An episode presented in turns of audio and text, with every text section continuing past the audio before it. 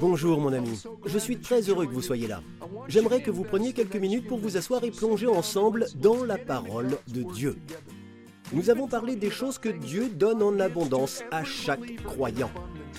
Dans ce message en particulier, je vais parler des promesses. Dieu nous a donné une abondance de promesses. Si vous pensez savoir ce que je vais dire, ce n'est probablement pas le cas. Il s'agit d'un message pratique qui vous aidera. Préparez-vous. Bonjour, je suis Bélez Conley. Dieu vous voit, il vous aime, et peu importe ce à quoi vous faites face, il a les réponses. Nous avons commencé une nouvelle série sur l'abondance de Dieu. Alors que je priais et que je me tenais en silence devant Dieu, j'ai senti qu'il avait déposé dans mon cœur quelque chose que je devais partager. Nous en avons examiné la première partie le week-end dernier. Nous allons terminer aujourd'hui. J'ai senti que le Saint-Esprit avait déposé dans mon cœur trois choses que Dieu donne en abondance à chaque croyant. Il ne les donne pas avec parcimonie, mais il les donne à profusion. La semaine dernière, nous avons parlé du fait que Dieu donne une quantité stupéfiante de pouvoir à chacun des membres du corps de Christ. Tout ce pouvoir est contenu dans le nom puissant de Jésus. Aujourd'hui, nous allons nous pencher sur les deux derniers. Pour commencer, nous arrivons à la deuxième chose que Dieu nous donne en abondance. Il nous donne une abondance de promesses une abondance de promesses. 2 Pierre 1, nous allons commencer la lecture au verset 3. Sa divine puissance nous a donné tout ce qui est nécessaire à la vie et à la piété en nous faisant connaître celui qui nous a appelés par sa propre gloire et par sa force. Par sa gloire et sa force, il nous a donné les plus grandes et les plus précieuses promesses. Ainsi, grâce à elle, vous pouvez fuir la corruption qui existe dans le monde par la convoitise et devenir participant de la nature divine.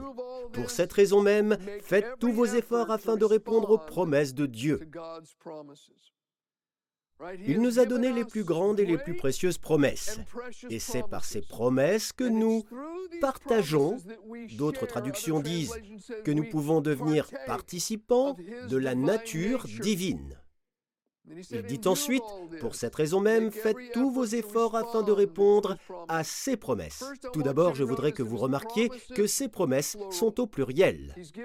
Il nous a donné des promesses, il nous a donné une abondance de promesses. De plus, il ne dit pas seulement des promesses, il dit que ce sont de grandes promesses, grandes par leur portée car elles couvrent tous les domaines des besoins humains grande en puissance, grande dans le sens où celui qui a donné les promesses est grand et capable de les accomplir dans tous les détails. Il ne s'est pas contenté de dire qu'il nous a donné de grandes promesses, mais qu'elles sont grandes et précieuses.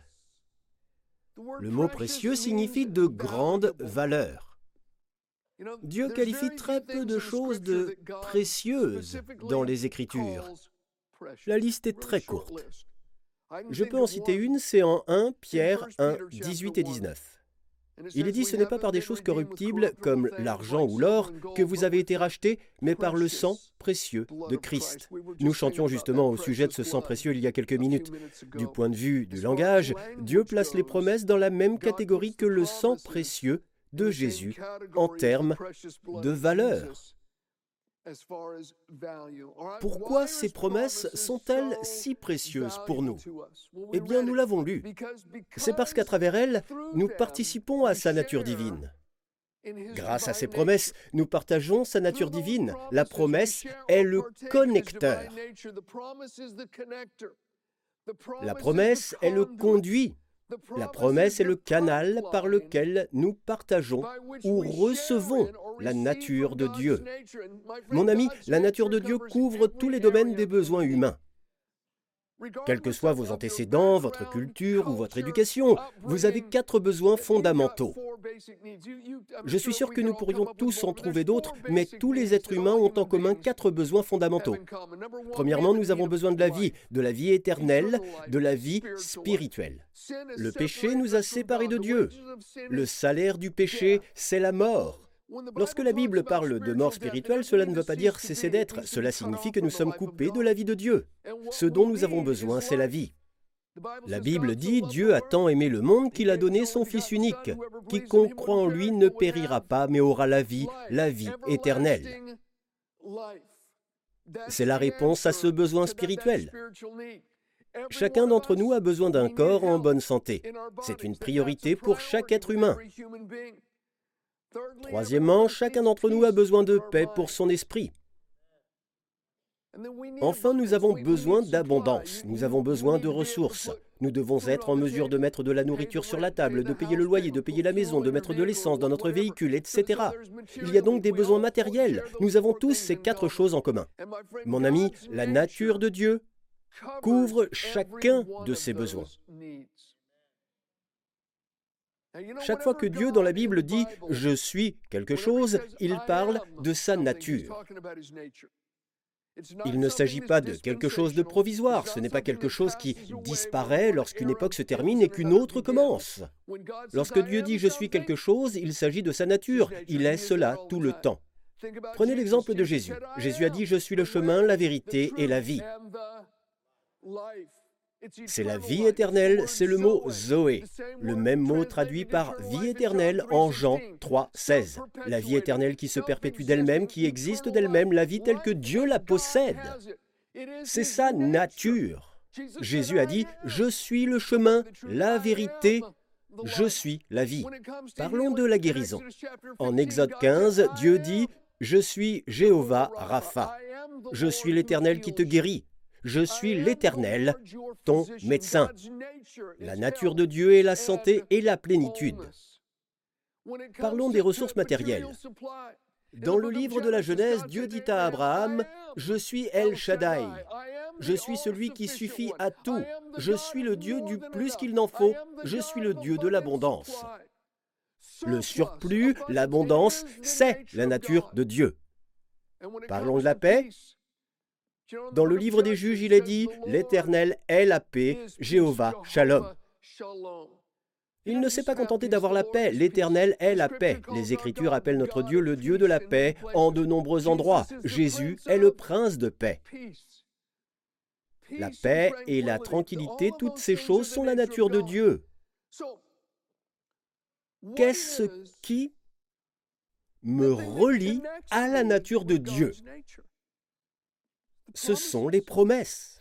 Grâce à ces grandes et précieuses promesses, je partage sa nature. Si vous enlevez la promesse, vous enlevez le canal. Sans promesse, il n'y a pas de connecteur. Sans promesse, il n'y a pas de conduit. La promesse est le conduit. Nous avons reçu des promesses, une pluralité de promesses, et elles sont grandes et elles sont précieuses. Elles ont de la valeur. Pourquoi? Parce qu'à travers elles, nous partageons sa nature divine. Certains d'entre vous se souviennent peut-être de cette histoire que j'ai racontée. Il s'agissait en fait d'un de mes amis. À vrai dire, il s'agissait du petit frère d'un de mes amis. De temps en temps, il traînait avec nous quand nous étions enfants. Puis il a grandi et je suis devenu aussi proche de lui que de son frère aîné. À l'occasion, dans notre ancienne vie, nous prenions des substances illégales ensemble. Nous sortions ensemble de temps en temps. Puis j'ai déménagé et à un moment donné, il est parti à l'étranger. Il a vécu au Moyen-Orient pendant plusieurs années pour le travail. Je suis revenu en Californie et il a terminé son séjour au Moyen-Orient. Quand il est revenu, il a appris que Bayless Conley était devenu chrétien. Il n'en croyait pas ses oreilles. Les gens lui disaient, il est différent, il est différent. Il m'a appelé, m'a demandé, est-ce qu'on pourrait déjeuner ensemble? J'ai répondu, bien sûr. Nous sommes allés dans une petite pizzeria, pas très loin de là où nous sommes en ce moment. Nous étions assis là et je ne sais pas pourquoi. J'avais l'impression que je ne pouvais pas être euh, vraiment franc. Je ne voulais pas être trop brusque en partageant avec lui le message de la croix. J'ai fait ce que j'appelle de l'évangélisation furtive. Je faisais des sous-entendus et de petites allusions au cours de la conversation, mais je ne prêchais pas ouvertement. Le déjeuner fut agréable, il a duré environ une heure et demie, deux heures. Nous sommes sortis et nous marchions vers nos voitures quand il me dit ⁇ Écoute Bayless, quoi Que dois-je faire pour être sauvé ?⁇ J'ai répondu, la Bible dit que si tu crois dans ton cœur que Dieu a ressuscité Jésus d'entre les morts, en le confessant de ta bouche comme Seigneur, tu seras sauvé. Il m'a répondu, eh bien je le crois. Je crois qu'il est le Fils de Dieu. Des gens marchaient autour de nous dans le parking, il regarde le ciel, lève les mains et dit d'une voix très forte, Dieu, je crois que Jésus est ton Fils, je crois qu'il est mort sur la croix, je crois qu'il est ressuscité des morts et je l'accepte comme mon Seigneur. Dès maintenant. Il a été sauvé sur le parking malgré moi.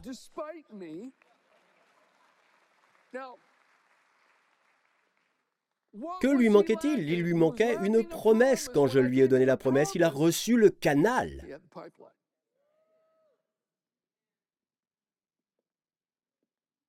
Il est ainsi devenu participant de la nature de Dieu qui est la vie.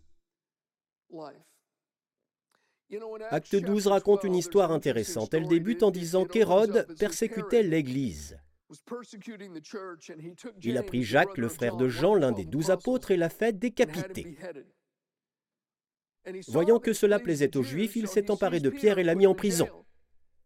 Il voulait attendre la fin de la Pâque pour faire sortir Pierre et le décapiter à son tour. Pierre est donc en prison, la saison de la Pâque se termine. Ils sont en train d'aiguiser la hache, probablement celle qu'ils viennent d'utiliser sur Jacques. L'Église prie avec ferveur. Que fait Pierre? Il dort. Il dort. En fait, il est paisible, tout comme la nuit précédente. Il est dit qu'ils étaient sur le point de le faire sortir, littéralement de le faire sortir pour l'exécuter. Il dort si profondément que Dieu a envoyé un ange et a dû lui donner un coup de pied pour le réveiller. Pierre participe donc à la nature de Dieu qui est la paix. Mais comment? Pierre, comment se fait-il que tu aies la paix dans une telle situation? Tu es à quelques heures d'être décapité. Comment peux-tu dormir? Comment peux-tu avoir la paix dans un moment pareil? Eh bien, il avait une promesse. Vous pouvez la lire, je crois que c'est en Jean 18. Jésus lui a prophétisé la manière dont il allait mourir. Jésus lui a dit, quand tu seras vieux, cela arrivera, il n'était pas encore vieux. Jésus lui a promis qu'il ne mourrait pas avant d'être vieux. Alors pourquoi devrais-je rester éveillé? J'ai une promesse. Il a répondu à cette promesse en se reposant tranquillement et en faisant confiance. Rappelez-vous, nous lisons, au vu de tout cela, faites tous les efforts possibles pour répondre aux promesses de Dieu. Parfois, c'est la façon dont nous devons répondre. D'autres fois, nous devons répondre à une promesse par l'action, au lieu de nous reposer tranquillement. Nous connaissons bien l'histoire de la femme atteinte de perte de sang. Elle arrive dans la foule. Elle souffre depuis 12 ans. Et elle saisit les bords du vêtement de Jésus. Elle n'arrêtait pas de répéter, en grec c'est un verbe à la forme continue, elle n'arrêtait pas de dire si je pouvais juste toucher le bord de son vêtement, si je pouvais juste toucher ses vêtements, si je pouvais juste toucher ses vêtements. Elle ne cessait de le répéter. Et lorsqu'elle a saisi le bord de son vêtement, elle a été guérie. Que faisait-elle? Elle agissait sur base d'une promesse. Le dernier livre de l'Ancien Testament, Malachie, au troisième chapitre, contient une prophétie sur la venue du Messie. L'un des noms du Messie est le soleil de justice. Le verset en Malachie dit Le soleil de justice se lèvera, le Messie viendra et la guérison sera dans ses rayons. Le mot rayon est le même mot hébreu traduit par le bord d'un vêtement ou l'ourlet d'un vêtement dans tout l'Ancien Testament. Lorsque le soleil de justice viendra, lorsque le Messie viendra, il y aura la guérison dans le bord de son vêtement. Elle a dit, si je pouvais juste toucher le bord de son vêtement. Que fait-elle? Elle agit sur la base d'une promesse. La promesse est le conduit, la promesse est le canal, et elle est devenue une participante de la nature de Dieu qui est la santé et la plénitude. C'est ce que dit la Bible en Matthieu 14, 35 et 36. Les habitants de cet endroit reconnurent Jésus. Ils envoyèrent des messagers dans tous les environs et on lui amena tous les malades. Ils le suppliaient de leur permettre seulement de toucher le bord de son vêtement. Et tous ceux qui le touchèrent furent guéris. Ils étaient tous juifs, ils étaient imprégnés de la loi, ils avaient mémorisé l'Ancien Testament. Ils connaissaient les prophéties sur le Messie et ils suppliaient ⁇ Laissez-nous toucher le bord de son vêtement ⁇ car il y a une promesse, quand le soleil de justice, le Messie, viendra, il y aura la guérison dans le bord de son vêtement. Il répondait à une promesse. Vous m'avez peut-être déjà entendu parler de cela, mais lorsque j'ai été sauvé, je fréquentais une petite église pentecôtiste j'étais un tout nouveau chrétien. J'avais une terrible maladie de peau. Ce n'était pas seulement inesthétique, j'avais des taches sur les bras et à d'autres endroits du corps. J'avais littéralement l'impression que ma peau était en feu. Je voulais m'arracher la peau, je prenais des médicaments, mais rien n'y faisait. J'étais un tout nouveau chrétien, je lisais la Bible. En fait, c'est ma toute première Bible. Je l'avais achetée pour 0,35 dollars dans un vide-grenier. Ça a été le meilleur investissement de ma vie. Je suis arrivé au livre de Jacques, que je lisais pour la première fois. Jacques 5, 14 et 15. Quelqu'un parmi vous est-il malade? Qu'il appelle les anciens de l'Église et que les anciens prient pour lui en lui appliquant de l'huile au nom du Seigneur. La prière de la foi sauvera le malade et le Seigneur le relèvera. S'il a commis des péchés, le pardon lui sera accordé. J'étais aux anges, puis une pensée m'a traversé l'esprit. En fait, deux pensées. Premièrement, qu'est-ce qu'un ancien? Et deuxièmement, notre Église en a-t-elle? Je ne le savais pas. Je suis allé à la cabine téléphonique, je connaissais une dame à l'église, j'ai cherché son numéro et je l'ai appelée. Je lui ai dit, je m'appelle Bayless et j'ai un problème de peau. Je l'ai depuis un certain temps et les médicaments ne fonctionnent pas. C'est de pis en pis. Mais je lisais Jacques 5. Je lui ai cité la promesse. J'ai dit, j'ai deux questions. Qu'est-ce qu'un ancien? Elle me l'a dit. Et est-ce qu'il y a des anciens dans notre église? Elle m'a répondu Oui, il y en a. J'ai dit D'accord, qui? Dites-moi qui. Elle a mentionné un nom. Quand elle a mentionné ce nom, j'ai eu le cœur brisé. Je savais qui il était. C'était un vieux fermier de l'église et il me foutait la trouille. Il priait dans l'église, pendant les services religieux, il y avait beaucoup de prières publiques. Cet homme priait beaucoup. Mais quand il priait, il sursautait beaucoup, un peu comme ça. Jésus, Seigneur. Et ça me faisait peur. Quand je venais à l'église, j'entrais par l'arrière et je balayais l'église du regard. Ok, il est de ce côté, je m'assieds ici. Je m'asseyais le plus loin possible de cet homme, parce qu'honnêtement, il me faisait peur. Je ne voulais pas m'approcher de ce type qui sursautait et se dandinait lorsqu'il priait. Il fallait que ce soit lui. J'ai donc cherché son numéro dans l'annuaire. Je l'ai appelé et je lui ai dit Je suis Bayless Conley, je suis le gars aux cheveux longs qui a commencé à venir à votre église. J'ai une maladie de peau, je lisais le livre de Jacques. Il dit que si tu es malade, que tu appelles les anciens de l'église, qu'ils toignent d'huile et qu'ils prient pour toi, tu seras guéri. On m'a dit que vous étiez un ancien. Où habitez-vous? Donnez-moi votre adresse. Il me donna son adresse, j'ai demandé ⁇ Vous êtes là maintenant ?⁇ Il répond ⁇ Oui, j'ai dit j'arrive. J'ai pris ma voiture et je suis allé jusqu'à sa ferme. J'ai frappé à la porte, il m'a ouvert la porte avec une bouteille d'huile à la main. Il a dit ⁇ Merci Jésus ⁇ C'est la vérité. J'ai fermé les yeux. Je ne les ai plus jamais ouverts. J'ai senti qu'il mettait de l'huile sur moi et je l'ai entendu prier. Je sais qu'il n'est pas nécessaire de ressentir quoi que ce soit pour savoir que Dieu a agi, mais c'est comme si de l'électricité avait traversé mon corps. En l'espace de 24 heures, cette affection cutanée a complètement disparu. Complètement disparu. Le conduit est une promesse. Nous avons reçu de grandes et précieuses promesses. Familiarisez-vous avec elles en sachant que celui qui les a données ne peut pas mentir. Il a le pouvoir d'accomplir chacune de ses promesses. Vous avez reçu de grandes et précieuses promesses et par ces promesses, nous partageons sa nature divine. Très bien, passons à la troisième chose. Dieu a donné à chacun d'entre nous en abondance des responsabilités. Il nous a donné une abondance de responsabilités. 2 Corinthiens 5, 17 à 21. Si quelqu'un est en Christ, il est une nouvelle créature. Les choses anciennes sont passées. Voici, toutes choses sont devenues nouvelles. Et tout cela vient de Dieu qui nous a réconciliés avec lui par Jésus-Christ et qui nous a donné le ministère de la réconciliation. Dieu nous a confié la tâche de réconcilier le monde avec lui. En effet, Dieu était en Christ, il réconciliait le monde avec lui-même en ne chargeant pas les hommes de leurs fautes.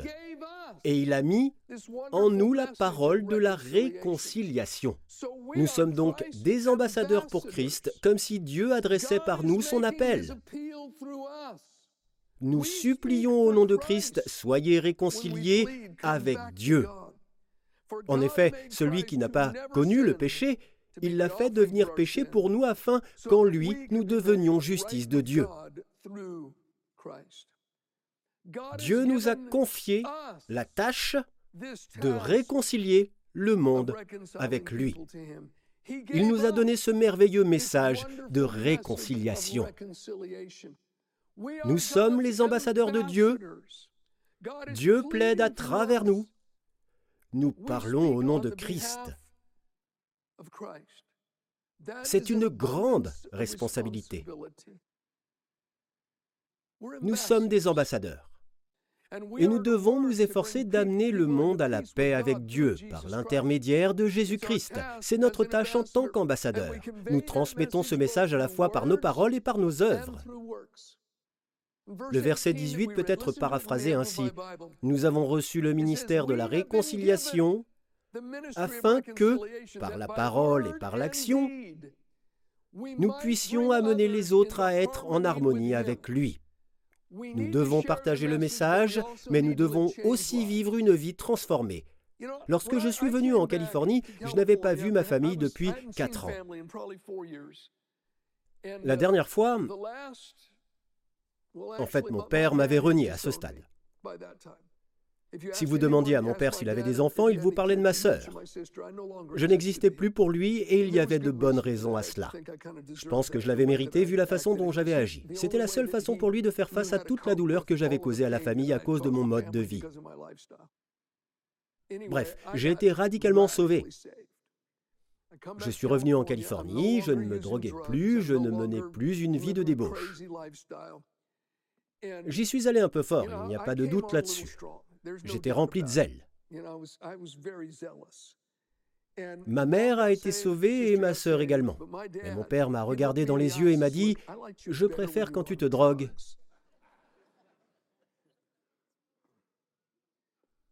Mais il observait. Il observait. Il m'observait, il observait ma mère, il observait ma sœur. Il a vu que notre vie avait véritablement changé. Il ne pouvait pas le nier. Il est venu à la foi en Christ. Il a été le dernier de notre famille proche à être sauvé. Mais grâce à Dieu, il a été sauvé. Mais cela s'est fait en observant. Il est extrêmement important de vivre ce que nous prêchons. Mais cela ne change rien au fait que nous devons toujours partager le message verbalement. Le message est le suivant. Dieu a réconcilié le monde par la mort de Christ. Dieu ne compte plus les péchés des hommes. Jésus a payé le prix du péché du monde. Dieu a tant aimé le monde qu'il a donné son Fils. Il y a une issue, il y a un secours. Vous ne devez pas mourir avec vos péchés. Vous pouvez avoir une vie transformée. La grâce de Dieu vous est offerte gratuitement. Voilà le message. En tant qu'ambassadeurs de Dieu, nous devons nous assurer de bien comprendre le message. C'est vrai, mon ami. Nous avons une abondance de promesses et une abondance de responsabilités. Nous y reviendrons plus en détail la prochaine fois. Mais nous avons cette grande responsabilité et ce privilège de partager la bonne nouvelle de l'Évangile avec les gens qui ne le connaissent pas. Voici quelque chose qu'il est très important de savoir. Lorsque nous partageons le message de l'Évangile, la puissance ne réside pas dans notre présentation. Cela veut dire que pour que cela fasse effet, pour qu'il y ait un impact, il ne faut pas spécialement que je sois un présentateur très habile. Je ne dois pas être très éloquent, savoir mettre tous les points sur les i et les barres sur les t et dire tout ce qu'il faut. Non, la puissance réside dans le message lui-même. La parole de Dieu est vivante. Jésus a dit, les paroles que je vous dis sont esprit et vie. Ce sont des paroles vivantes. Si nous partageons l'Évangile, Dieu influencera des vies avec ses paroles éternelles. Parlez donc de Jésus à quelqu'un. Vous êtes épuisé Vous traversez une crise et vous ne savez plus quoi faire? Procurez-vous le livret gratuit Saisissez la force de Dieu de Bayless Conley. Vous y trouverez quatre étapes qui vous aideront à aller de l'avant avec une force renouvelée. Il vous suffit de vous rendre sur bayless-conley.fr force. Vous pourrez y télécharger gratuitement le magazine au format PDF. Vous allez voir, Dieu vous réserve de bonnes choses. Avez-vous des questions sur l'émission ou est-ce que quelque chose vous préoccupe pour lequel nous pouvons prier? Alors écrivez-nous notre équipe apprécierait avoir de vos nouvelles.